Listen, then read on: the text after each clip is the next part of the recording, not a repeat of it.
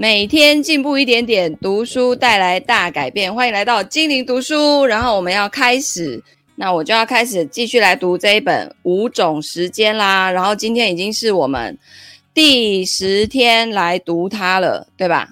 第十次。然后今天要进入的是好玩的时间，剩下一点点好玩时间。然后最后有一个叫做。心流时间哦，心流时间呢，其实是在我们能不能去产出很多结果的一个重要时刻，它是那种相当专注的时间哦。然后这本书我就是希望可以好好的把它读完哦。好，然后呢，所以可能还需要再花个几天的时间哦，因为后面我好像才念完大概四五分之三吧。哦，大概是这个这个状态。好的，所以好好玩时间呢，呃，接下来是处理失望。他说，除此之外呢，好玩时间带给我们的重要时间管理能力之一叫做处理失望。很可能有一周我很忙，忙到整整一周里面只有一个下午的空闲时间。那我本来的计划是在家阅读跟看电影，但是收到了一个聚会邀请，刚好是在那个下午。那邀请者呢说，聚会内容丰富，来的人又很有趣，大家还可以互相认识。于是我欣然前往。我为什么前往呢？因为我对聚会有好奇心，有对未知事物的期待。很显然，参加聚会跟在家阅读一样哦，对我来说都属于好玩时间。是为了获得有趣的体验而主动投入的时间。那参加聚会的结果不外乎两种，第一种就是聚会的内容真的很丰富，然后来的人也都很棒，聊的天呢很多样又开阔思维，呃，然后你可能会很开心的笑了很多次，竟然还获得了几个颗粒式启发，记在我的小本本上面。但是呢，未知的聚会这的结果当然还有第二种，就是。到场十分钟，你就会想要回家，然后就会觉得我还不如在家里面躺着追剧或看书。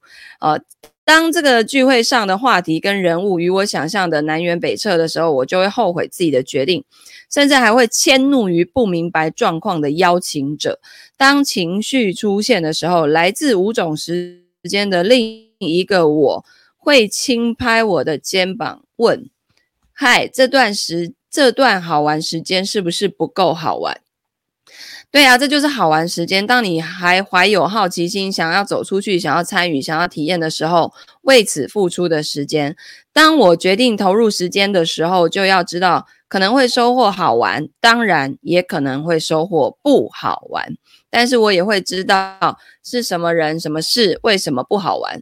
这些呢，是我未来重新做出选择的依据。我更知道，只要我还保有好奇心，还期待来自这个世界的启发跟点亮，我就会永远渴望走出去，被打动，在世界展现给我的。这个巨大的交互界面上，我就跟小白鼠一样，愿意投入一段段的时间，一次次的按下按钮，看看世界还有没有惊喜可以给我。那每当我遇到新的惊喜，就又一次信任了我的好玩时间。好玩时间需要代价，需要冒险，也需要承受失望，下一个惊喜才会出现。比好玩时间内没有收获更令人失望的是，我们的好奇心已经无法被激发，不敢或者不屑于按下按钮了。当我们对还没有亲身尝试的事物说啊，就这样啊，啊，不过就如此啊的时候，我们呢就失去了好玩时间了，好奇心也随之的失去了。那个时候，真正的厌倦、乏味跟无聊就会席卷我们的内心，然后我们大概就是真的老了。岁月使你的皮肤起了皱纹，但是有一天你如果失去了热忱，苍老就会损伤了你的灵魂。因此呢，那一天在聚会之后的失望中回到家的我，依然会在未来源源不断地为自己安排好玩时间。我可以翻开新的书，看新的电影，遇见新的人，感受失望或是惊喜，但是不会停止在世界给我的巨大界面上滑动我的手指。就是有的聚会就会跟你想象的真的完全不一样，有的是超乎你想象的，就是超乎你的期待。然后另外一种是你的期待可能太美好了，结果去到现场发现不是这么一回事的时候，可能就会有一点失望，对吧？但是不要因此而以后都啊那个就这样啊那个就那样，然后你就去去了哈，是，但是你不要就完全不去保有你的好奇心，你就想嘛，有一种老人就是你要带他去哪里，他都觉得麻烦，然后膝盖不好，不想走路，然后就是。整天没有那种生命力、没有活力的感觉，然后有另外一种老人，就是会喜欢到处去旅游、到处去走走看看，这样每天都一定要出门的那一种，有没有？那个就会差很多。好，然后再来呢，获得哲学性无聊。我常常在想，一个人的结构啊，会生长于两种时刻，一种是人生中的艰难时刻，因为要解决问题，就要搞清楚面对的是什么。那另外一种就是无聊的时刻，如果没有那一些漫长的空虚啊。应该连这本书都不会出现。人呢，必须接受跟允许自己无聊，接受跟允许，就连时间管理中划分出的好玩时间，也有可能是无聊的。在人生的早期，我曾经无数次的对自己感到厌倦，以至于真真切切的感到了恐惧。这种感受可能会出现在任何时候，包括得不到的时候，或是得到的时候，或是不知道你想得到什么的时候。以及中间反反复复的确认跟提问当中，现在回忆起来都是各种无聊，去串起了痛苦的人生低谷。这就完全对应了叔本华，嗯，这个叫做什么？人生如同钟摆这个绝妙的形容，同时也对应了对萨特观点的阐述。他说。淡漠性倦怠等同于认可人类生活本就是荒谬的，哪怕我已经领会到人生进展可以循环增强，或者说成长需要足够长的时间，但还会感到时间像连绵不绝的旷野一样等待遥遥无期，空虚这时会再次来袭。我想说的是，了解到这些之后呢，就可以有意的安排时间，并且感受它的无聊。无聊会让人痛苦，而痛苦之后，人就一定会思考。正是无聊所带来的持续性痛苦，使他具备了启发思考的潜力。人会通过创造性的方式寻找快乐，对应旧的状况。无聊是行动的催化剂，会刺激我们改善、提升、探索、装修。房子、培养新爱好，或者是找一份新工作，好，无聊呢，会让我们找到随便什么欲望去填满空白，让我们在各种尝试中辗转，却无法满足任何一个欲望，这些都会发生。最终呢，让人有能力区分出热闹跟丰富。当好玩时间的功能到达这里，你可能会体会到一种相当高级的安静的快乐。因为这根本就是一种思想活动哦，在这种时间当中呢，你会像伟大的哲学家一样，明白这是一个机会，一个顿悟的时刻，而剩下的要由你来决定。你可以思考、反省，最重要的是享受你的无聊，因为无聊的时候，你没有别的东西可以享受。无聊是人生向我们发出的讯号，但是只有我们自己才能够提供解决方案。无聊应该是一段生活的序幕，而不是尾声。啊，因为你就是无聊，你才会开始思考嘛，感到痛苦，你才会开始想要改变，对不对？然后像我儿子啊，最近就不知道为什么学校作业呢都没有写，然后那个因为他们现在班级都有赖群组，然后每天就会发说什么数学习作缺交，然后几号几号几号，英文习作缺交，几号几号几号，理化习作缺交，哒哒哒哒哒。哎，我儿子通通都有哎，我大儿子每一项都有哎，整个就是惊到我了。我想说，哇，这怎么回事？怎么会这样子呢？他他他每天不是都完成功课，然后才会那个做自己该做的事情嘛？就我居然没有。然后昨天呢，我就开始教他，因为我以前在国中的，因为我跟他念同一所国中，就是我是他的学姐。然后呢，我在，因为我们一学期有三次的。段考对不对？然后等于一学年就六次，三年来就十八次。我那十八次没有一次低于第三名，然后全校排名都是前几名的，所以我拿了十八张奖状。然后我那一次就是在他面前展示完毕以后，他整个就惊呆了。他觉得我以前在说什么，我成绩很好啊，我超会读书啊。都是胡烂的，就没有想到我拿出他们学校发的奖状，他整个就是惊呆了。然后我之后就跟他说：“你呢，就是要把你这些。”呃，读书的目标拆解哦，比如说他想要考建中，对吧？好，那考建中你要达到几分？那你每一个科目分别要拿几分？然后呢，你哪些是强项，哪些是弱项？你的你的弱项怎么维持在那个弱？你的强项怎么再更强？对不对？然后其实因为我们的教育是要什么什么截长补短哦，什么什么不好的就去补，有没有？可是我个人的观念是，呃，不好的就放给他烂。你要往好的，然后去让他更好，因为你做起来就会很有成就感，然后你就会就会很得心应手嘛，你就不用太费力，然后就可以做得很好的那种感觉。我希望他从小就有这种感觉，然后呢，不要一直去看自己不好的地方。我们以前就是啊，你英文不好，你就要一直一直报，一直报，一直完嘞，撸报撸大看我，然后我就觉得。这太没意义了啦！你就不喜欢他嘛？你现在叫我去画画好了，我现在画画，你叫我画小鸟，我就是小一的时候的那种小鸟，照样画出来给你看啊！因为我没有没有任何的 成长跟进步，我也不爱，我不喜欢，然后我就很羡慕，因为我不是就是像这个作者他自己在大陆，就是也也也出，应该是说他的文创品牌就出了很多那种手账啊，然后。行事历呀，就是手写的那种，就是我几乎每年都会买他们家的那个、那个、那个，就是那个叫效率手册，他们大陆叫效率手册，然后我们台湾叫做手账。然后我就很羡慕，你们有没有看过有人手账里面做的那样花花绿绿，好漂亮，就是很有艺术感，然后甚至还可以直接在里面彩绘，然后画画，有没有？我有一阵子真的很想要把这件事情学会，然后我后来发现，真的就是。我只是喜欢，但是不代表我自己做的时候我 enjoy 在里面，因为我就画得很丑，我看了就不喜欢嘛。然后我就会觉得，然后包括什么纸胶带啊，然后什么，我就看人家在网络上示范，都随便乱贴乱画就很漂亮啊，我乱贴乱画就很好笑，就是那个美感完全就不会搭配。我就是一个只会看数字的人啊，那个美感就完全没有啊。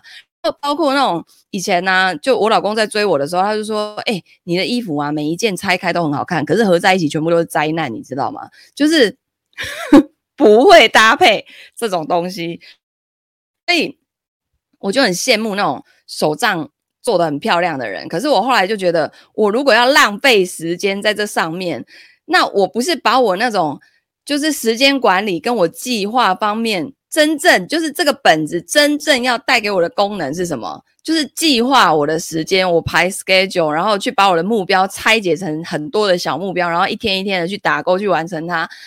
然后可是我现在却为了要把它装饰得很漂亮，然后就浪费时间了，是不是有病？对不对？所以你就是做错方向。所以昨天我就带着他。他而且他最近在学校又跟同学有有冲突，然后就当风纪股长嘛，然后就觉得他管不好啊，全班都不听他的啊，然后有一些人就特别捣蛋啊或什么的，然后呢，可能就有点挫折，所以后来反正就是也被我骂，好，然后骂完之后呢，我就发现我还是要带着他走一遍，因为我我太高估他的能力了，我以为他是一个很。自律，然后很有对他很有想法，可是孩子他终究还是孩子，他还是需要大人的引导。而且我每天都在家，对不对？现在几乎都是线上在完成我的工作。那如果我在家的时间这么多，我还没有把时间去留给他，他现在是最重要的国二，就是国一的课业可能还好，刚升从小学升上来，可是国二他是人生当中非常非常非常重要的一个转折点。你的所有的基础都在这个时候要去打起来。那如果我没有培养他的自律，跟他自己能够安排自己，把自己的时间去安排要做什么的话，他以后会非常的，他可能会有很多的好玩时间，可是是无聊的状态。那这个真的就是太浪费了。他现在就是有大把大把的时间要好好的去运用的嘛。所以昨天我们就开始为他未来的最大。目前短线他最大的终极目标就是考到第一志愿嘛，对不对？然后呢，就开始做拆解，他可能就要去研究啊。你至少这一次的段考要先把握好，对不对？然后呢，昨天你我跟你讲，他其实就是人呢，真的要专注做一件事情，其实很快就做好了。他昨天一个半小时就把所有他缺交的功课全部都做好了，然后他今天去学校就可以全部交上去了。然后我就开始禁止，他就跟我说，他觉得他暑假过太爽。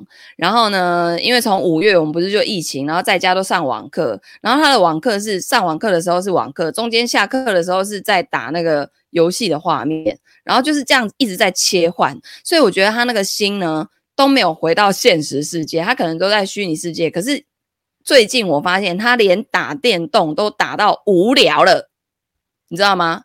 已经到无虾米好起头的状态了。然后他这时候可能就有点不知道自己要干嘛了。所以呢，你一定要不停有你的显化清单，就是你的显化清单呢非常非常的重要，不然你的灵魂呢。他不知道你要干嘛的时候，当你开始觉得无聊的时候，他就会在你的人生当中填一些你并不想要的事情来给你。譬如说，就会发生一些莫名其妙的事情。所以呢，你的显化清单一定要把它写出来。你看，像我的显化清单就是这样满满的，很多诶、我要做的事情很多诶、其实显化清单写个两千条、五千条都可以的，好不好？包括你要买什么房子，里面要有什么家具，摆设长什么样子，然后你的身材呢要长成什么样子，你的头发发型就是可以细成这个样子就对了。然后你下的愿望如果越细，那个显化的速度就越快，你知道吗？昨天才有一个金钱整理第应该是第四期的同学，然后呢。他就在跟我讲说，他想要做财务规划，原因是因为他最近就突然买了一间房子。我说啊，怎么会突然买房子啊？这这这，他说他原本没有任何的打算，就是要要换房子，可是真的就是这么的突然。然后原因就是他呢，就是许了愿望，然后他把他未来的房子的那个整个的条件，然后包括他该有什么，他要什么样的。的的那种设备配备，然后周遭要有什么，他全全部都是许愿许的非常清楚，可是他也不带任何期待哦。他说如果有这种房子我就换，结果那间房子就这么的出现了，所以他真的就是突然就决定他要买房，然后也因为这样子会有贷款，所以他觉得他要做一次这种财务规划完整的测算，在他未来的现金流量他比较可以去掌握，比较不会那么。呃，慌张，然后会有安心的感觉。所以其实人呢、他就是你要你要在一一阵那种混乱当中去整理出一些秩序感，因为人都是喜欢秩序感的感觉。那像我儿子昨天呢、我就带着他，然后把每一科的大纲，嗯，我我一开始很生气的时候，我就说：来，你现在针对每一科，你接下来要做什么执行步骤，你都给我写出来。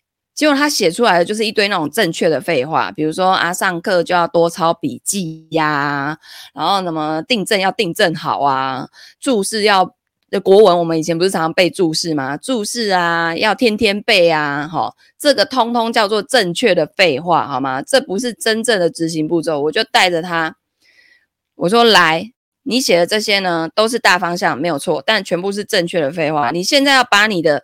注释，比如说你这次段考的范围是国语国文课第一课到第三课，然后它有几个注释，你要把它写出来。然后呢，你把你的行事历，我就先把它接下来呢，每天放学之后有要去补习的时间，先叫他写，我全部让他自己手写，就是在那个那个那个记事本上面，行事历上面。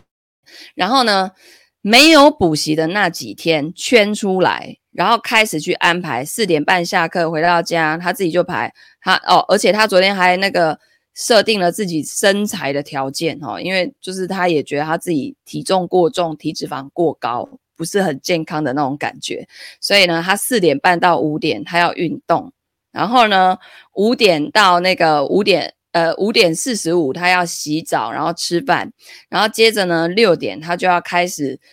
呃，背什么国文注释，第一课到第二课，然后几几点到几点要干嘛？然后中间呢，他就孩子嘛，因为他第一次排这种东西，他就排得很满很紧。我说你中间要有弹性，你至少都要预留个十到十五分钟，你不要接着就下一个节目了，好吗？因为你一定会有所的延迟，或者说你中间会想要休息一下，不用排那么紧。然后他自己这样整个排完了，而且他昨天是就是被我骂到哭哦。然后呢，我我昨天就把我的所有的行事历，我因为我到现在还在用手写，然后我全部翻给他看。我说：“你看，妈妈接下来的计划要做什么？”然后我全部都写下来了。然后呢，我接下来要做这件这件事情的优点、缺点是什么？然后我如何去克服这些缺点？然后呢，我就摊在他面前给他看，他整个就是大开眼界那种感觉，然后就觉得说。他说：“妈妈，你从以前到现在就是这么有计划性的人吗？”我说：“不然我那十八次的前三名到底怎么来的？”然后我班长当了三年，我也没有被人家公干过。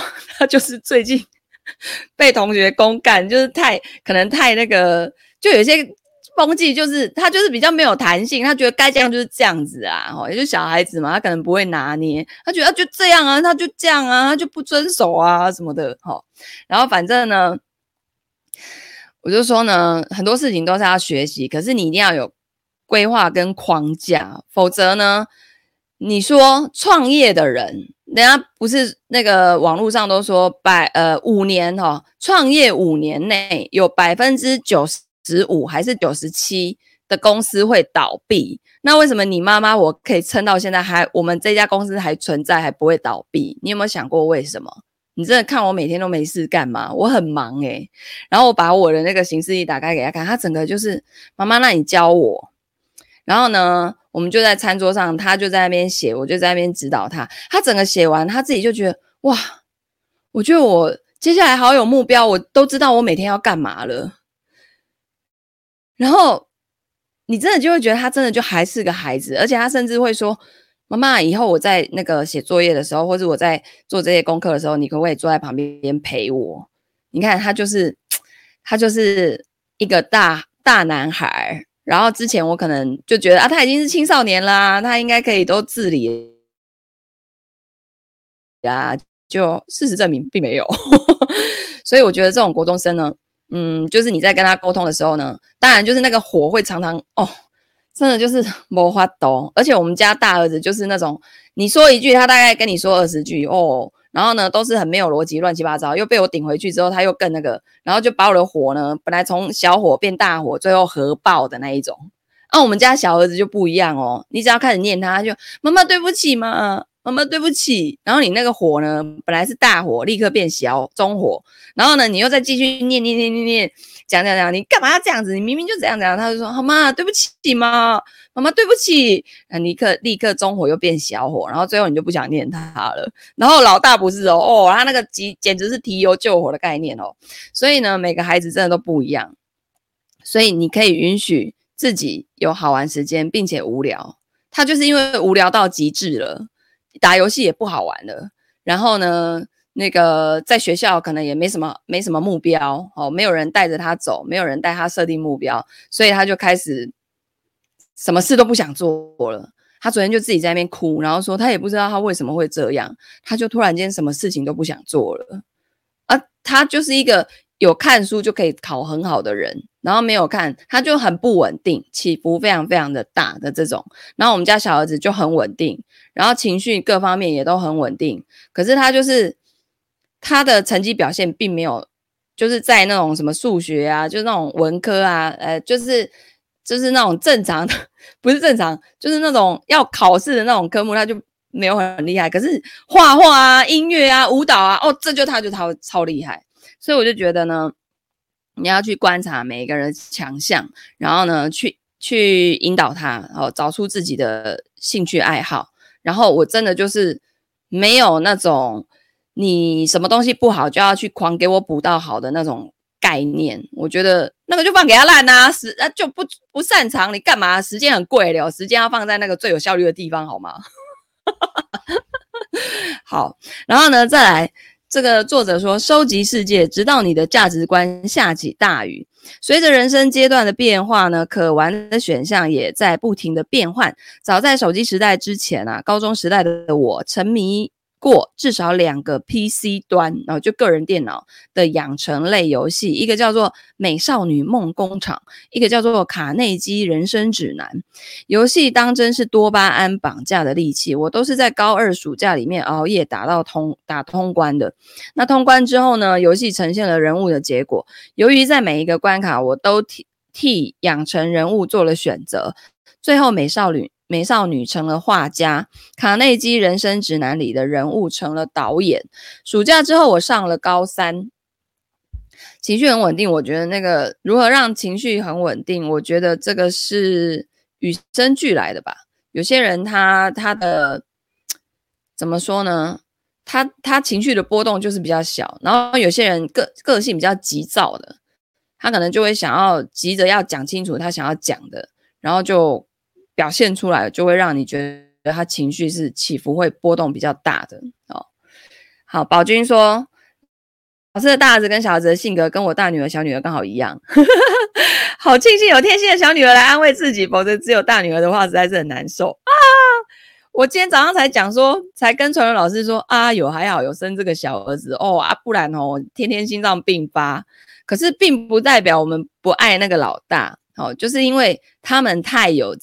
自己的想法了。那通常这样子的小孩以后的表现呢，是比较不用，反正不用让你担心哦。哦，反而是那个小的，以后呢，我们可能要多看着点的那一种。哦，好，那反正呢，每个孩子都有自己的那个，就是每一个生命都有自己独特的这些天赋哦，所以就是带着爱跟祝福，然后去。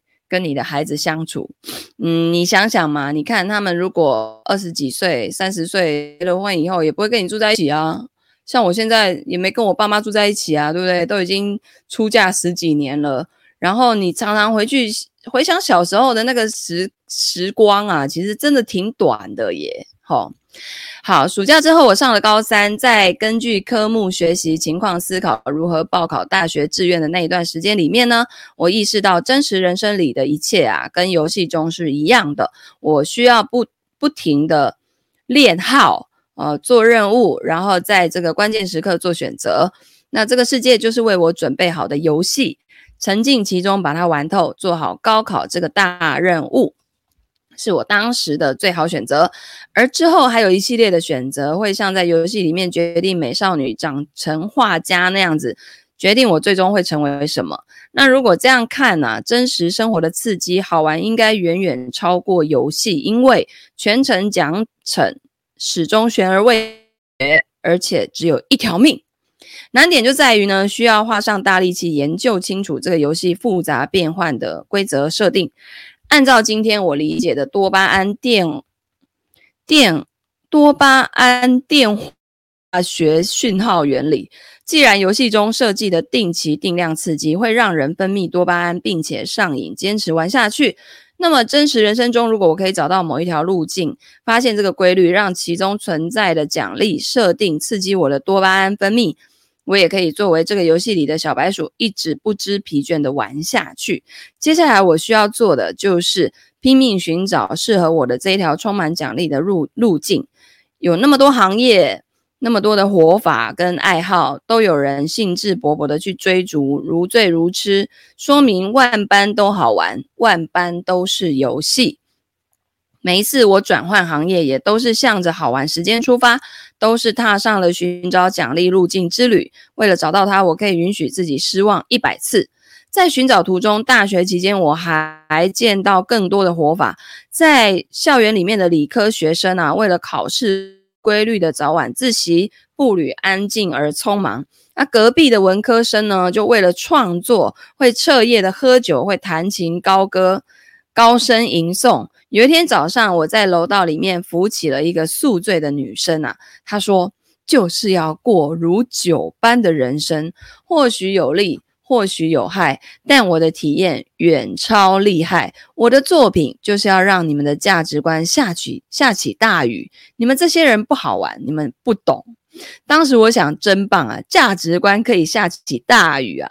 后来呢，我才知道啊，酗酒也是由于多巴胺的分泌跟上瘾。与其说酒精催生了多巴胺，不如说在多巴胺的环绕中，人会更爱自己的作品。人类的大脑机制本身就需要事物去循环刺激多巴胺分泌。不是对这个上瘾，就是对那个上瘾。下一次你拥有一段空闲时间可以支配的时候，你会知道你正站在一段好玩时间面前，而大脑中的多巴胺正蠢蠢欲动。你要做的是选择接下来让它因为什么刺激而分泌：是手机，是游戏，一段冒险，还是踏上一段人生奖励路径的寻找之旅？好，在二零一四年呢，在我创立文创品牌的第二年，我跟团队啊设计了一本本子，叫做遗愿清单啊，里面有一系列的引导内容，协助使用者填写下终其一生要完成的所有事情。遗愿清单在全球各种社交网站上都是一个著名的 tag，就是标签，并且还有上万个条目，像一个多巴胺巅峰大全。汇总着地球上的人类在有生之年能够达到的最宏伟瑰丽的地方，能体验到的最刺激、最触发情感、最刻骨铭心的极致的事情。遗愿清单本身就是好玩时间的超级集合。如果你也认为此生一个很重要的意义是探索可能性的边界，达到体验最大化，那像这样子的遗愿清单就值得列一个。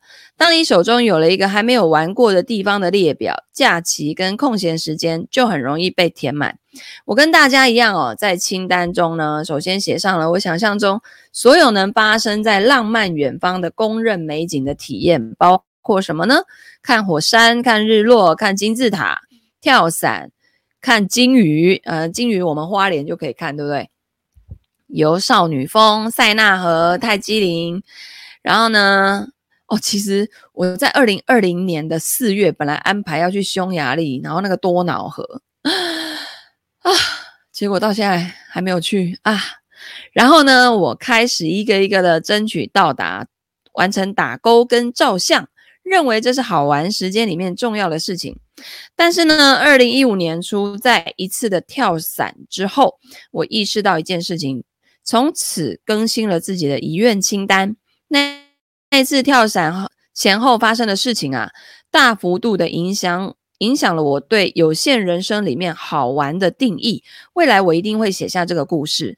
那就现在讨论遗愿清单而言呢、啊，如果你正在或者已经起草，我强烈建议你把它分成两个不同的部分，一部分叫做体验的清单，然后呢，在哦，它这个在台湾没有卖，只有在大陆才有。嗯，大陆的淘宝会有。然后呢，呃，另外一个部分叫做创造清单。那所有还没有去过的远方、没有尝过的东西、没有见过的风景，都是体验清单之中的。它代表热闹的多样性。它们的特征呢，是只要你在地理上到达了那里，这些打勾就基本都可以实现。譬如说你在南极，就大概率的会看到企鹅；身在冬季的北欧，那你就大概率的可以看到极光。那甚至跳伞跟坐热气球也是一样的，只要要让。你自己出现在那里，经过专业人士的操作跟带领，这些你都可以完成。总之呢，体验清单在于肉体前往跟眼睛看见，只要能满足时间跟差旅的条件。你就可以从现在开始计划所有可完成的体验，而创造清单上的东西则是不一样哦。他们需要你把目标绩效化跟量化，再努力争取才能够打勾完成。对人生边界的探索，对体验的密度跟深度的追求，是靠创造清单来实现的。那创造清单上面的事项包括什么呢？跑完一场马拉松。读完一个学位，考取潜水证，学会单板滑雪，写完并且出版一本书，见证自己练出马甲线，用英文演讲，开办一个公司等等。那等你实现以后，你就会发现，你体验到的根本不只是这一场马拉松，也不只是那一张潜水证。所以，体验清单是颗粒的，而创造清单是线性的。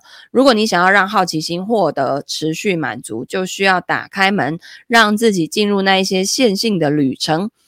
之所以会有不可预期的收获出现，是因为在线性旅程中有某种机制会推动着你前进。那这个机制逼着你到达一个新的高度，新高度上的世界当然会有着不一样嘛。那创造比体验更好玩，玩起来又更投入、更持久、更欲罢不能。所以遗愿清单就像一个为自己编写好的好玩时间最高版本，供抽离此地此生时使用。如果日常生活太紧张或者太乏味，而空闲呢又太来之不易，人应该去做积攒了很久最想要玩的事情。在极致的好玩时间里面呢，你应该要让自己处在永远都不知道下一秒会爱上什么的期待当中。而遗愿清单执行到现在，对比了体验清单跟创造清单给我带来的生活，我认为创造清单一一定是体验清单的进阶版本。而创造是更深刻的体验，实现好玩时间的能力，根本上也不在于到达目的地跟购买机票的能力，而是一种精神能力。什么样的精神能力呢？就是去玩的永恒好奇心，跟永远玩下去的生命力。啊，这这里有一句话，他问：如果生命不好玩，那还有什么意思呢？是吧？